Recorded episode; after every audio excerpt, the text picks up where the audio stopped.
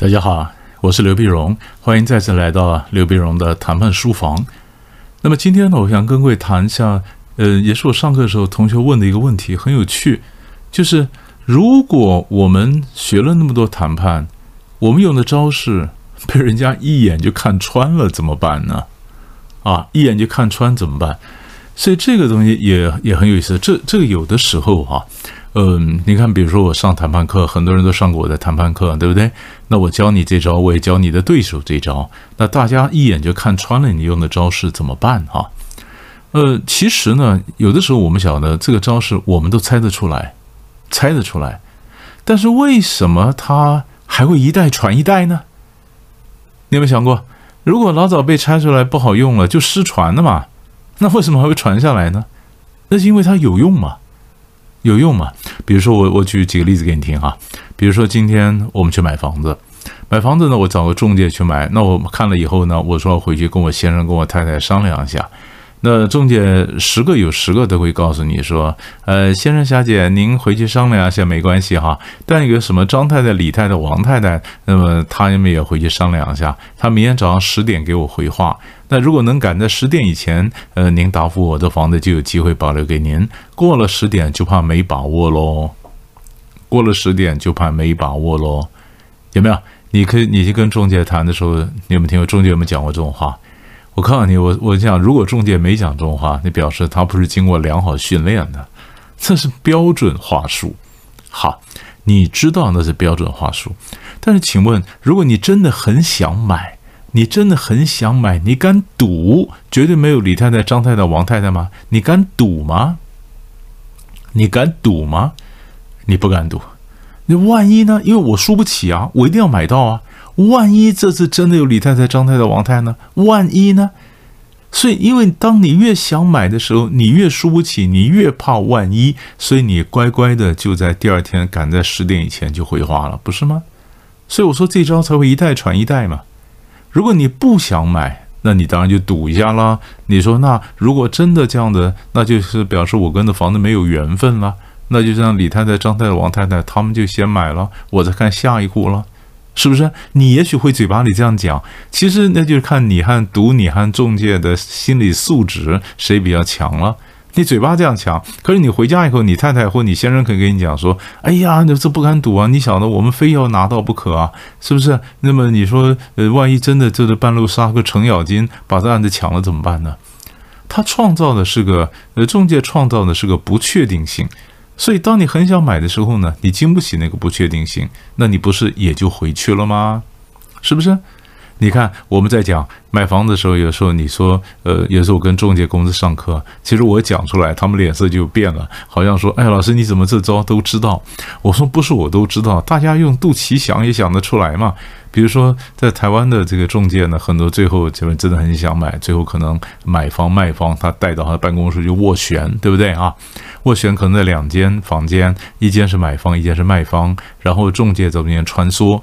那你呢？跟对方讲了一个价钱，然后对方过去。过去很久都没有回话，他好不容易跑回来说：“哇，费了好多唇舌去说服他哈。”那那那他愿意降了一点，那你是不是可以加一点点呢？哈，那你加，然后或者说他跟他跟这个卖方讲：“哎呀，我也出去找了好久，好不容易买方才愿意加一点点，那你是不是愿意降一点点呢？”因为买卖双方都发现中介出去了好久没回来，说不定他们在那边费尽了唇舌、绞尽脑汁的帮我们在这边谈谈哈。那这样子，他先花了这么多精神，那时间也耗了这么多啊。那我如果最后没成交，我对他不太好意思哈。其实中介他可能根本没到那间去谈，他可能出来以后，他在旁边看电视，算一算什么时间，他再回来跟你讲啊，对不对？这你猜也猜得出来，他很可能是这样子嘛。但是问题是我们做旁观者，我们猜得出来。我说啊，中介可能根本在那吃饭，吃在那边喝看电视、喝咖啡，然后过一阵再过来。可是我们旁观者是这样子，我们是当事者呢。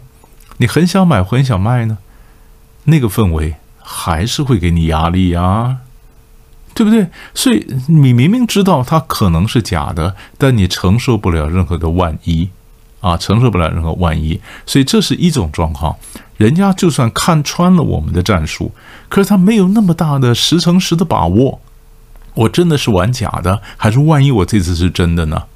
对不对？好，这是第一个。第二个，我们很容易被别人看穿的状况是什么呢？就是黑白脸，黑白脸啊，一个唱黑脸，一个唱白脸，是不是？那黑白脸的战术呢？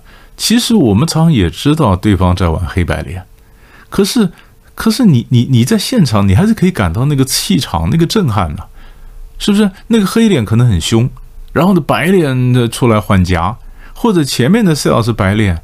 他的长官是黑脸出来，把当着那当着你的面，不是骂你，他是骂他属下，骂他说他卖错了，这个价钱怎么能卖？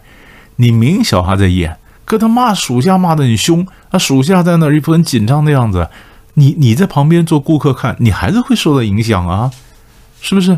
所以黑白脸的东西，第一种这种很震撼性的黑白脸，就算你事先知道他可能在玩，你在现场你还是会受到影响。所以这招还是有效啊。那如果没有那么震撼的黑白脸呢？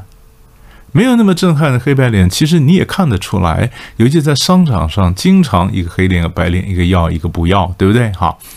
那商场上，如果你们都是老老手了，一个老采购，一个老的这个 sales 啊，大家都很熟了，而且合作合作伙伴很久了，你也知道那是一个 game，因为你知道对方在玩，你也可能会在玩，对不对？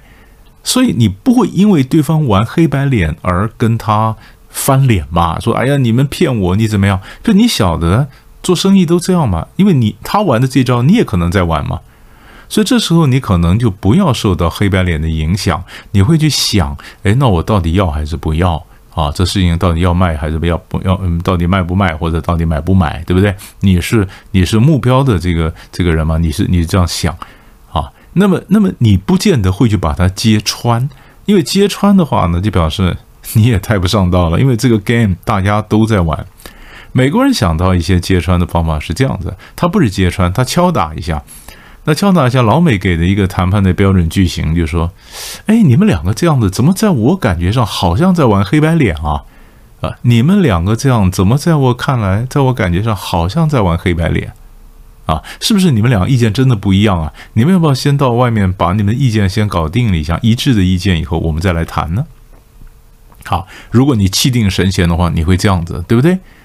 可是有的人他没有受过谈判谈判课，他也许不会气定神闲。”他也不见得知道黑白脸是真的还是假的，但作为一个顾客呢，我们常常也担心。对我知道他在玩黑白脸，可是我没有办法知道最后是黑脸赢了还是白脸赢了，因为黑白脸就是最后可能是成，也可能是破，不一定，对不对？我们晓得他玩这个 game，但我不晓得他最后设局设到最后结果是黑的赢呢还是白的赢呢？所以我作为顾客，我可能还是会受到那个氛围的影响。所以我就告诉你说，呃，就回到我们最最原始的主题。我们说，如果对方一下子就看穿了我的战术，怎么办呢？我是用黑白脸的这一招，他知道我在玩黑白脸，怎么办呢？所以我们就刚刚分析的结论就是：第一个怎么办？第一个，你就算在黑白脸，可是你的气场，你当时现场的这种你的黑脸去骂白脸的那种震撼，对方还是会被震撼到。所以这个对他还是有用。第二个，对方就算是呃，对方如果知道我这种黑白脸，可是他不是经常很有经验在谈判的，他也没办法有把握我这黑白脸会玩到什么时候，到时候是黑的赢呢，还是白的赢呢？他没把握，他只知道我玩的我在玩这个 game，可是他不晓得最后的 ending，最后我设的结结论是什么，对不对？所以他也没把握，所以这招也是有效。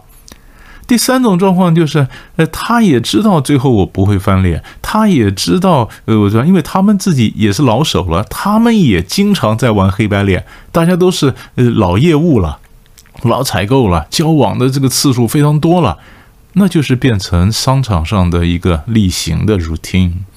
那么你的黑白脸不会有影响，那他也不会揭穿黑白脸，也不会因为你玩黑白脸而跟你翻脸。